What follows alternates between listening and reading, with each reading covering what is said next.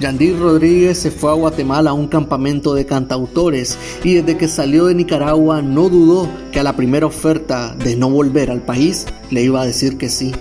Y así fue. Lleva en el exilio desde finales de 2018 y hoy nos acompaña en la República para conversar un rato sobre música, la juventud de este país y claro, la dictadura que nos araña los sueños.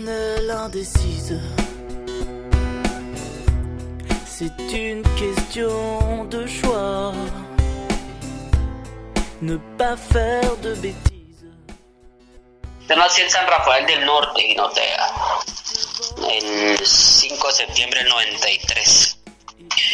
Ese es mi origen. Ahí estudié primaria, ahí estudié secundaria, ahí viví eh, los primeros, los inicios de, la, de la universidad, pues viajaba semanalmente a, a San Rafael y después estaba estudiando medicina. Estudiaba medicina, este, y, pues ya estaba por terminar la carrera y, y pues eso, pues trabajaba, trabajaba en Apacentro, en otra iglesia, trabajaba en una iglesia y, viajaba diario de Apacentro a León para, para estudiar, pues. Ya de último estaba viajando, antes de que estallara todo, estaba viajando de, la Apacentro a Poneloya, porque estaba haciendo prácticas allá, en, el puesto de salud de Poneloya esto de la de, de, la música, Andir, de, de dónde te viene? ¿De qué edad te, te gusta la música? Mira, yo nací en una familia de músicos. Este, por parte de por parte de mi de mi abuela paterna, pues una generación de, músicos de muchísimos años, son, músicos filarmónicos.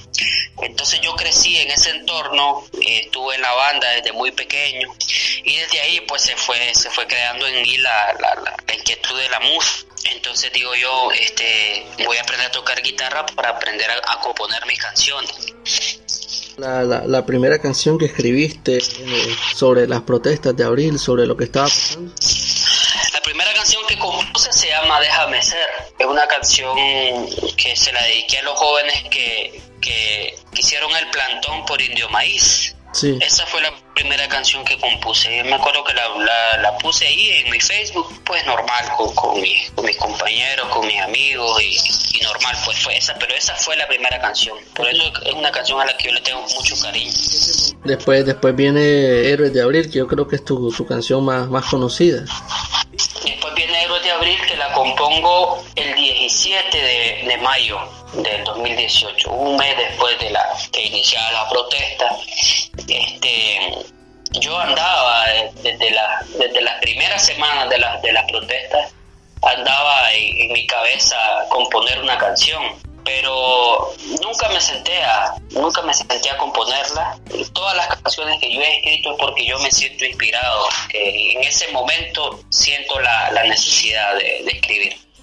Y así fue con Héroes de Abril fue una tarde estaba en, mi cuarto y habiendo recopilado noticias y, todo lo que estaba pasando este, y también como una manera de estallar mía, porque em, yo, yo trabajaba en una iglesia, pues, poco se hablaba de esas cosas, fue algo que, que, a veces a veces a veces siento que, no era yo el que estaba escribiendo.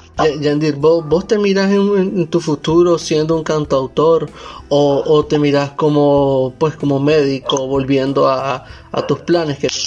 No, yo no creo regresar a la medicina.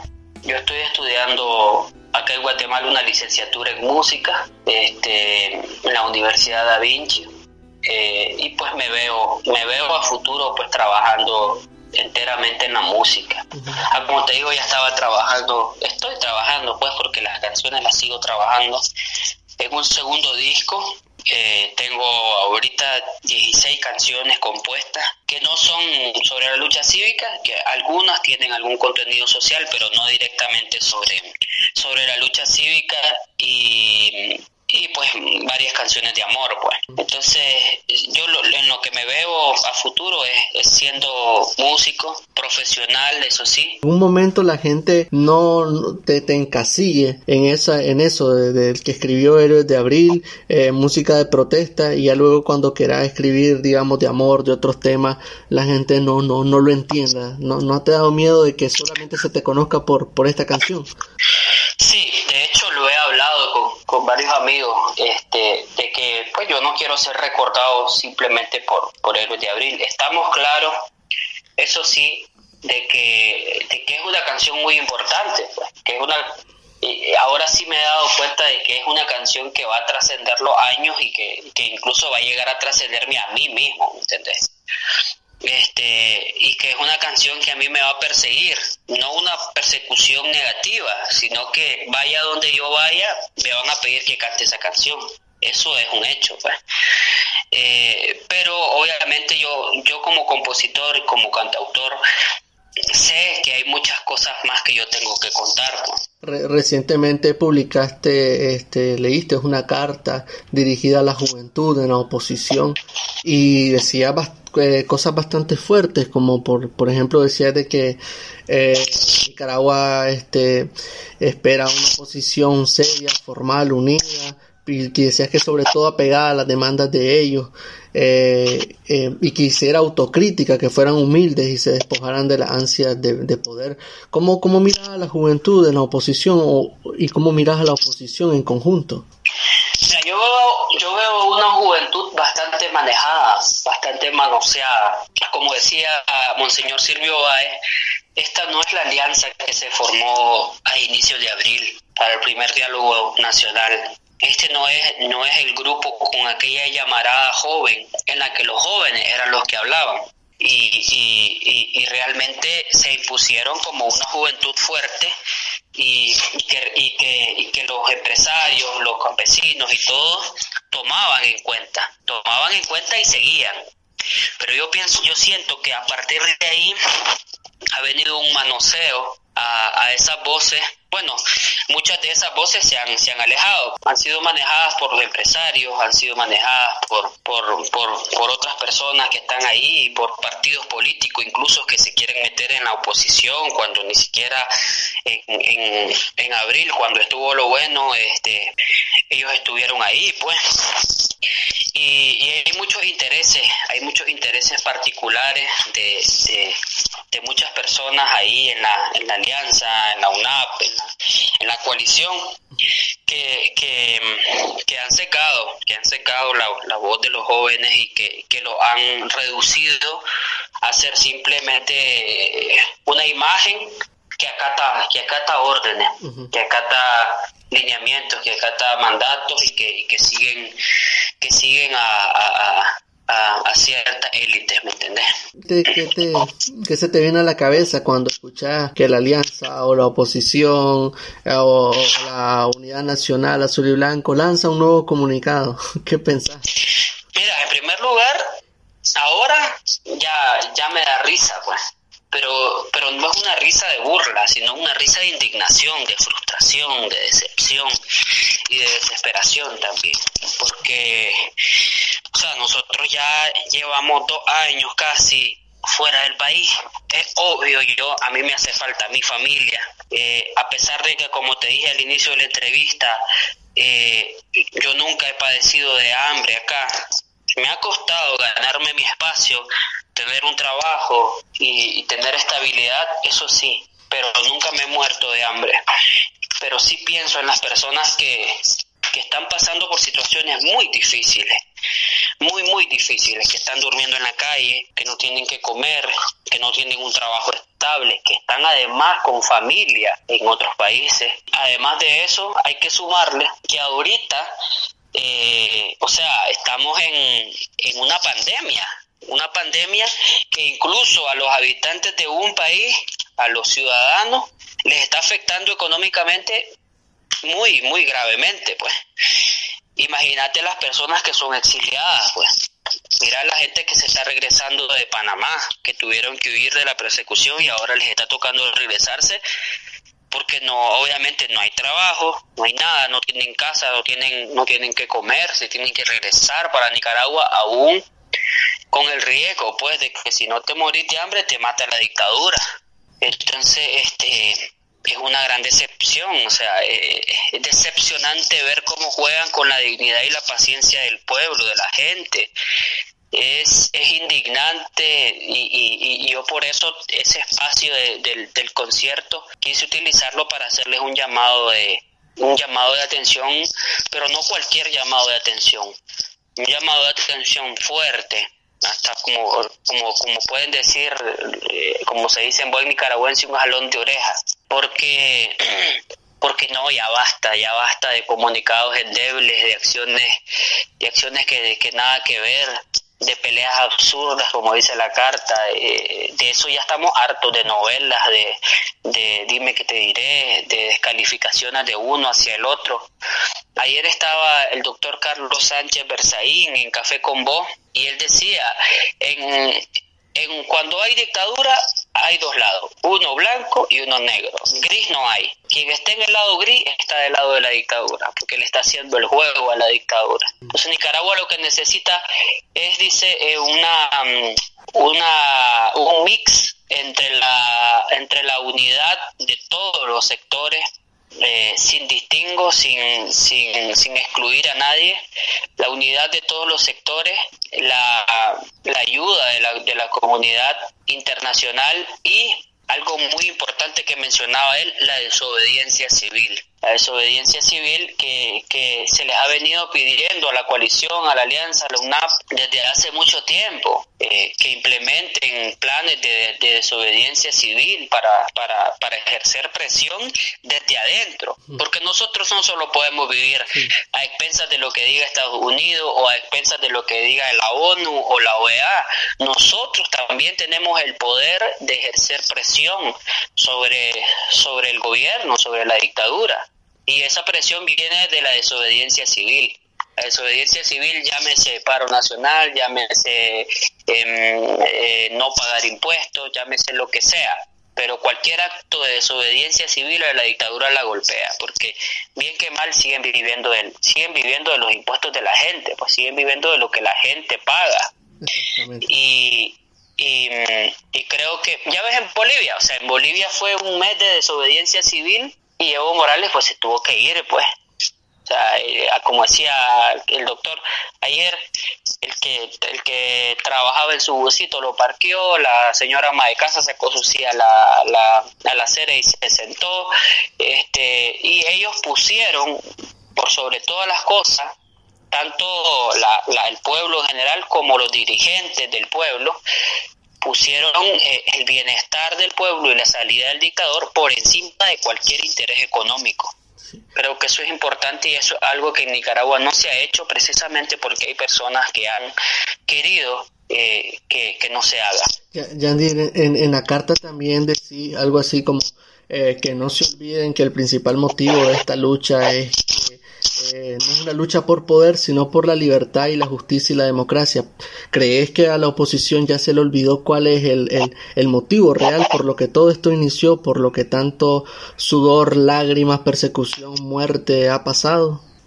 Pero por supuesto, por supuesto que, ya se les olvidó desde, desde, el momento en que ves que los dirigentes de, de esta lucha no son los dirigentes que iniciaron el movimiento de abril, pues las caras jóvenes solo, como te digo yo, solo, solo las ponen para que miren que hay jóvenes ahí, pero ellos no tienen, no tienen ni voz ni voto en esa alianza. Entonces, los, los, los empresarios manejando a los jóvenes, ok, lo tenemos claro, pero ¿qué cuota de responsabilidad tienen estos jóvenes que se dejan mandar y que no imponen sus ideas y se han dejado eh, acaparar los espacios?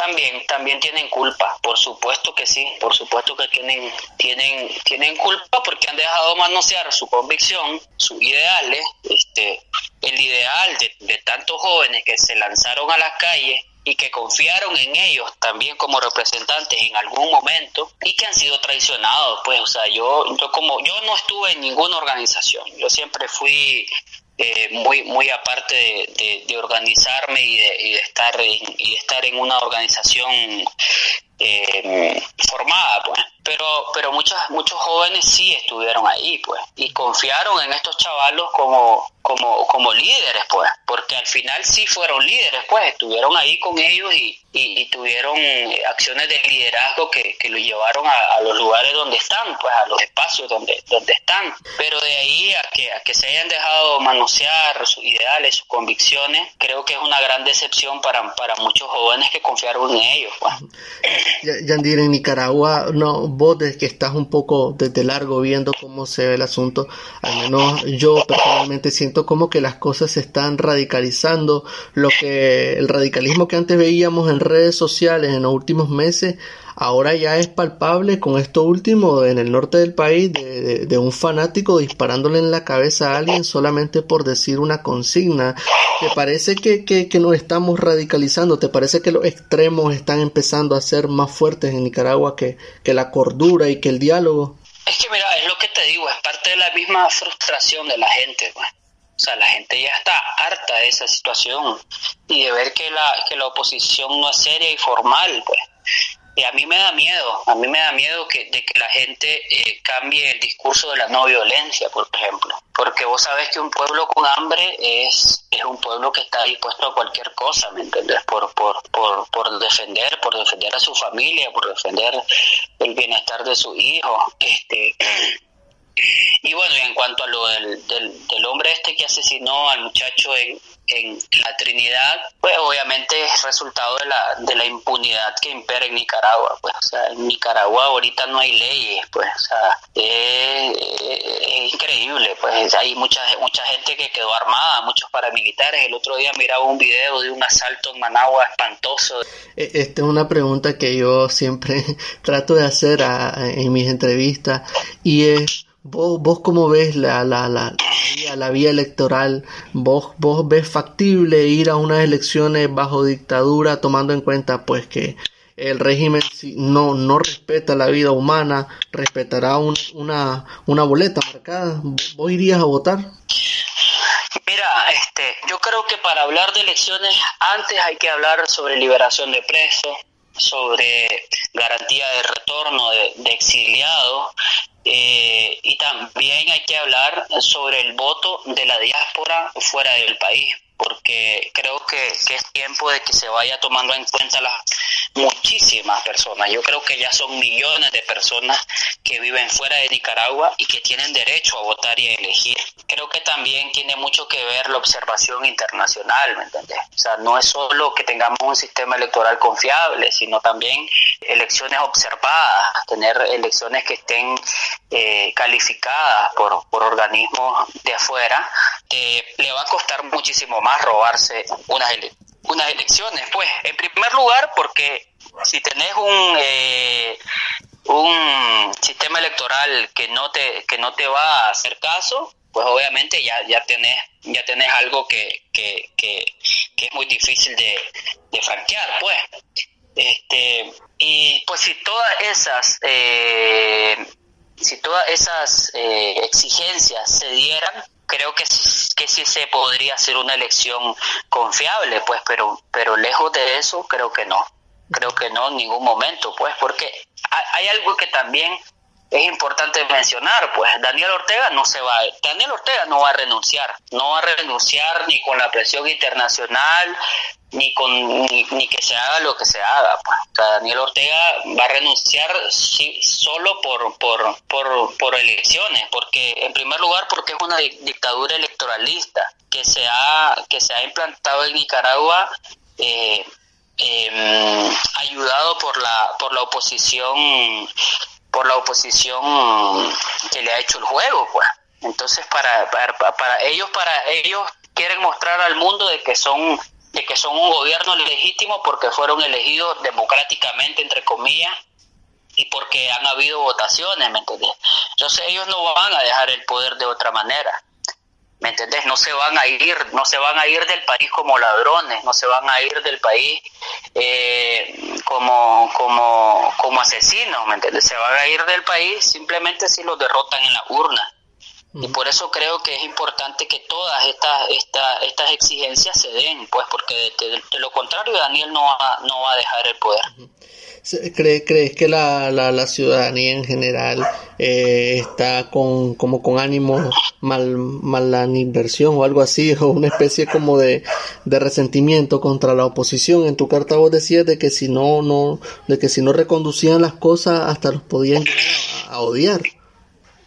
Sí, definitivamente que es un, es un odio que va creciendo, pues. bueno, ahorita quizás no sea un odio, pero sí un resentimiento muy profundo.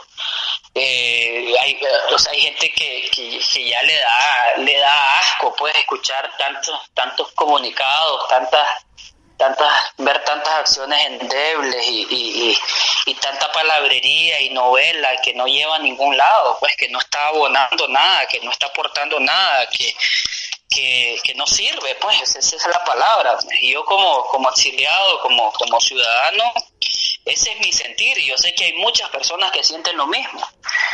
Cuando yo publiqué la carta se me, se me vino una avalancha de personas a decirme gracias porque es lo que yo lo que yo lo que yo vengo pensando. Incluso han habido personas que me dicen, "Eso es lo que tenemos dos años de estar exigiendo nosotros y nunca se nos ha escuchado." Eh, y Yasser Morazán me puso ahí una carta en la que recibieron la firma de 12 mil personas y, el único resultado que obtuvieron de parte de la Alianza Cívica, en ese momento no había ni UNAP ni, ni coalición, fue silencio. O sea, ni siquiera obtuvieron una respuesta, ni siquiera decirles, miren, leímos la carta. O sea, si, si querés ser una oposición que represente a la gente, por lo menos escucharlos, ¿no? Por lo menos este eh, tener en cuenta lo que esa gente está pensando, lo que la gente está viviendo, las prioridades que tiene la gente. Que no debería ser normal en ningún país es recibir amenazas por parte de los sandinistas, de los orteguistas en redes sociales, pero también parece que se está poniendo de moda las amenazas por parte de Azul y Blanco a otras personas que están contra eh, el, sandinismo, a a vos, estos supuestos perfiles Azul y Blanco en redes sociales, ¿has recibido amenazas de ellos? ¿Han recibido ataques? ¿Puedes contar algo? Sí, sí, o sea, hay de todo, pues, o sea, hay gente que, que, que es muy radical, hay radicales de izquierda y radicales de derecha, pues personas que, que, que si vos por lo menos pones un pensamiento progresista, vienen los de derecha y te dicen cosas y te empiezan a atacar en las redes sociales, empiezan a llamarte zurdo, progre y, diferentes adjetivos para descalificarte, pues para descalificar tu, tu opinión. O si lo haces viceversa, también hay personas del otro lado que te atacan, pues. Yo creo que también eso tiene que ver mucho con la frustración también tiene que ver mucho con, con, muchos intereses particulares de mucha gente. Pues. Este, yo, yo me he encontrado con diversos líderes porque hay, hay, hay diferencias de, de, discursos y hay diferencias de intereses. Pues. Yo creo que eso, esa diferencia de intereses y de discursos han sabido plasmarlo en las personas que lo siguen. Entonces, por eso es que se da tanto choque entre personas este, que están pensando diferente y que no se están dando cuenta que la lucha del país es contra una dictadura, no es entre nosotros mismos. Yo creo, y lo hablaba con, una amiga hace unos días, que, aquí lo principal es que la dictadura caiga, sanear todo el sistema, eh, separar todos los poderes del Estado. Y, y, una vez que se pueda hacer todo esto, que el, que el derecho a elegir sea tangible y sea creíble en Nicaragua, pues que se hagan los referéndums y que se que se tomen las iniciativas de ley que la gente que la gente crea bien hacer pues y que sea la gente la que elija si se si se implementan o no pues. Pero primero que eso tenemos que garantizarle al país el derecho a elegir porque si, si no tenemos derecho a elegir o sea vamos a pasar matándonos entre nosotros mismos y, y, y y al final no quedamos en nada, pues porque con estar discutiendo en las redes sociales nuestros puntos de vista, no ganamos nada pues, con, con, con, con, que los de derecha estén peleando con los de izquierda por, por, por sus ideales o sus puntos de vista, no pasamos de nada si no tenemos derecho a elegir, si no tenemos eh, el derecho de decir, bueno, ustedes dicen tal cosa, ustedes dicen otra cosa, ok, vamos a someter una iniciativa de ley o vamos a hacer un referéndum y, y vamos a ver que la gente elija lo que quiere para el país, pues. pero antes de eso tenemos que garantizarle al país este, el derecho a elegir, pues el derecho a que su voto sea tomado en cuenta. Mm. Creo que, que, que, no se ve, la, no, se, no se está viendo la prioridad, eh, eh, que es obviamente primero salir de la dictadura y regalarle a la gente el derecho a elegir. Pues. ¿Tenés en, algún, en mente alguna otra canción eh, relacionada a Nicaragua? Supongo que has estado escribiendo bastante estos meses. He estado escribiendo, pero fíjate que, que que, que he estado alejado un poco de, un poco de, esa temática. Creo que uno no busca las canciones, las canciones lo buscan a uno, aunque suene muy romántico, aunque suene muy poético, pero es así. Este, o sea, cuando, cuando, cuando uno quiere o, o, cuando uno se pone a escribir sobre un tema, muchas veces salen canciones forzadas, y yo no soy de escribir canciones forzadas. Todas las canciones que yo he escrito han sido por, por inspiración así de chispazos, ¿me entendés? Este, y que obviamente ha sido una, una carga de sentimientos y de emociones que me han llevado a escribirlas, pues. Obviamente, si yo me dejara llevar ahorita por mis emociones, yo no escribiría una canción positiva. Quizás escribiría una, una, una canción de, reclamo a, a, la oposición, ¿me entendés? Ni siquiera sería para la dictadura y creo que ese no es mi papel. Mi papel es aunar a que, a que, a que esta oposición sea seria, formal, que se organice, que se escuchen, que, que realmente lleguen a un consenso que nos beneficie a todos y que eventualmente pues se, se, se, luche por, por, por, esas prioridades pues que, que, es lo más importante entonces mi papel como artista eh, dentro lucha ha sido esa pues ayudar aportar abonar a que a que a que se a que se llegue pues a la, a la victoria que sería sacar la dictadura y empezar a reconstruir el país ya la última, Yandir, ¿cuál sería tu reclamo a, los jóvenes que están intentando pues esta unidad, que están ahí dentro? Eh, ¿Cuál es tu reclamo hacia, hacia estas personas? Simplemente un recordatorio para ellos, pues que se acuerden por qué están en ese espacio, por qué están ocupando una silla representando a la juventud. Eh, que recuerden también eh, si, estuvieron atrincherados, si estuvieron en algún tranque, si estuvieron en, en, algún en algún momento de riesgo que recuerden esos momentos y que y que todo ese ese, ese dolor y ese esa frustración y esa eh, todo lo que lo que lo que le hicieron a tantos jóvenes y a ellos sepan fraguarlo en opciones para para el país. Y también que tengan una voz fuerte, que tengan una voz decidida y que sepan decir sí cuando es sí y que sepan decir no cuando es no. Porque, porque creo que, que ya estamos hartos en Nicaragua del servilismo y no queremos líderes servilistas. No queremos personas que, que, que por dinero o por, o por, eh, por intereses personales eh, vendan o malvendan eh, la opinión de la gente y, y, y, y, traicionen también a la gente que confía en ellos o que confiaba